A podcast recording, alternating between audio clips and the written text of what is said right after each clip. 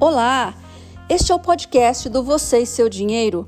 Dou boas-vindas a você que me ouve de algum canto deste lindo planeta e se interessa por finanças pessoais e planejamento financeiro.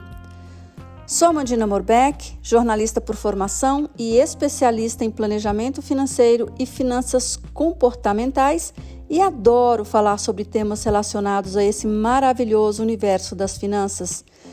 Criei o projeto Você e Seu Dinheiro com o propósito de contribuir para que mais pessoas tenham acesso a informações que possam ajudá-las a entender a importância de cuidar do seu rico dinheirinho para viverem presente e futuro com mais tranquilidade e mais segurança. Esse projeto inclui o site vocêseudinheiro.com.br, o perfil no Instagram Você e Seu Dinheiro, o curso sobre finanças pessoais e planejamento financeiro e este podcast. Vamos para mais um episódio?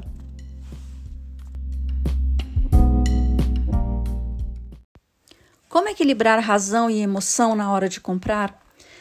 Essa pode ser uma tarefa difícil quando começamos a tratar a vida financeira com mais cuidado e mais atenção, mas agir de forma consciente em relação ao consumo traz muitos benefícios, como, por exemplo, ter mais controle financeiro, conseguir investir para realizar sonhos, entender a importância de investir para a aposentadoria, estar melhor preparado, preparada para situações de emergência, reduzir riscos de cair em pegadinhas marqueteiras. Essa é uma lista curta, apenas para ilustrar, pois ela pode ser mais longa desde que você planeje para atingir cada objetivo. Você pode pensar, ai, mas eu vou ter de parar de comprar o que quero, amã. Não, de jeito nenhum, desde que você tenha planejamento para aquele consumo. A questão fundamental entre razão e emoção é a mesma que envolve necessidade e desejo. Nem sempre você precisa de algo, mas você pode de repente querer aquilo de qualquer jeito, resultando em consumo inconsciente e muitas vezes em endividamento. Porque qualquer coisa, de acordo com seu ganho líquido, pode caber no seu bolso, desde que você planeje para adquirir sem precisar usar de crédito, seja por meio do cartão, de carnê, de financiamento, etc. Seja por meio de uma parcela, por meio de prestações, mas a questão é fazer isso sem qualquer controle orçamentário. O primeiro passo para uma vida financeira saudável é bem simples: gastar menos do que ganha parar de fazer gastos desnecessários e de aumentar as dívidas, ainda que você as pague regularmente, e começar a investir pelo menos 10% do que recebe líquido mensalmente. Se não tiver ainda a querida reserva de emergência para precaver-se contra imprevistos, esse deve ser o seu primeiro foco. Se você não sabe o que ela significa, ouça o episódio 9 aqui no podcast. Paralelamente às suas despesas regulares e ao investimento, nunca deixe o lazer de fora do seu orçamento. Cuidar direitinho das finanças pessoais não exclui viver um presente meia-boca para só pensar no futuro, ok? Tanto hoje quanto amanhã devem ser vividos com qualidade. Mas defina uma porcentagem para esse fim, como 5%, e comprometa-se com esse limite de gasto. Por exemplo, se ganha mil reais líquidos, cem reais vão para a caixinha da diversão. Mas voltando à reserva de emergência, só depois que ela estiver formada é que será a hora de partir para as outras etapas de investimento, para os sonhos e para os outros objetivos de vida, como viagens, um intercâmbio, comprar ou trocar o carro, etc sem deixar de fora um percentual para investir para aposentadoria.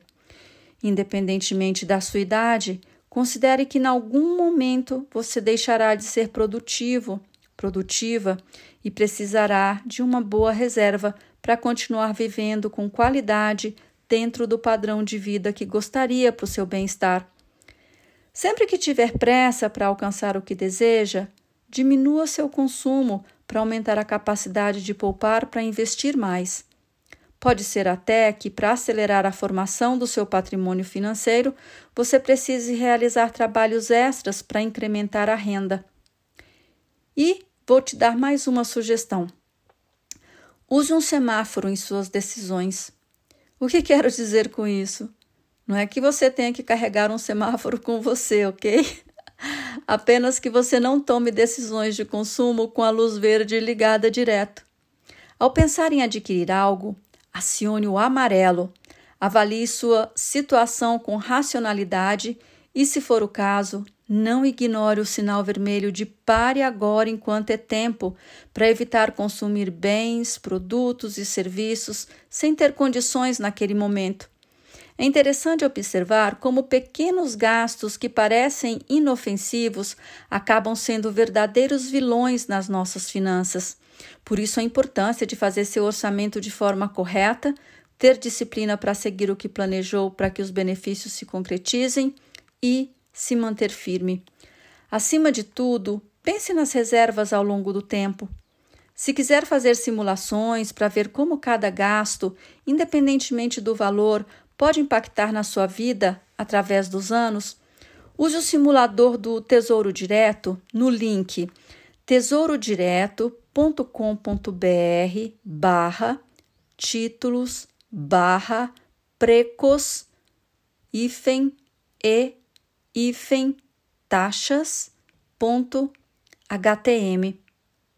Em vez de comprar algo em prestações, por exemplo, pegue o valor e faça simulações nos diversos títulos do Tesouro com prazos diferentes e veja o resultado quando os juros compostos trabalham a nosso favor com o passar do tempo. E nunca se esqueça de que só é possível investir se conseguimos poupar. E aí, o que você achou dessa ideia de adotar um semáforo antes de qualquer decisão de compra? Anos atrás, na minha fase de reestruturação financeira, essa foi uma ótima ferramenta mental. Funcionou muito bem para mim. Espero que funcione para você também. Então é isso. Muito obrigada por sua audiência. Cuide-se bem, cuide do seu din-din e te encontro no próximo episódio. Até breve!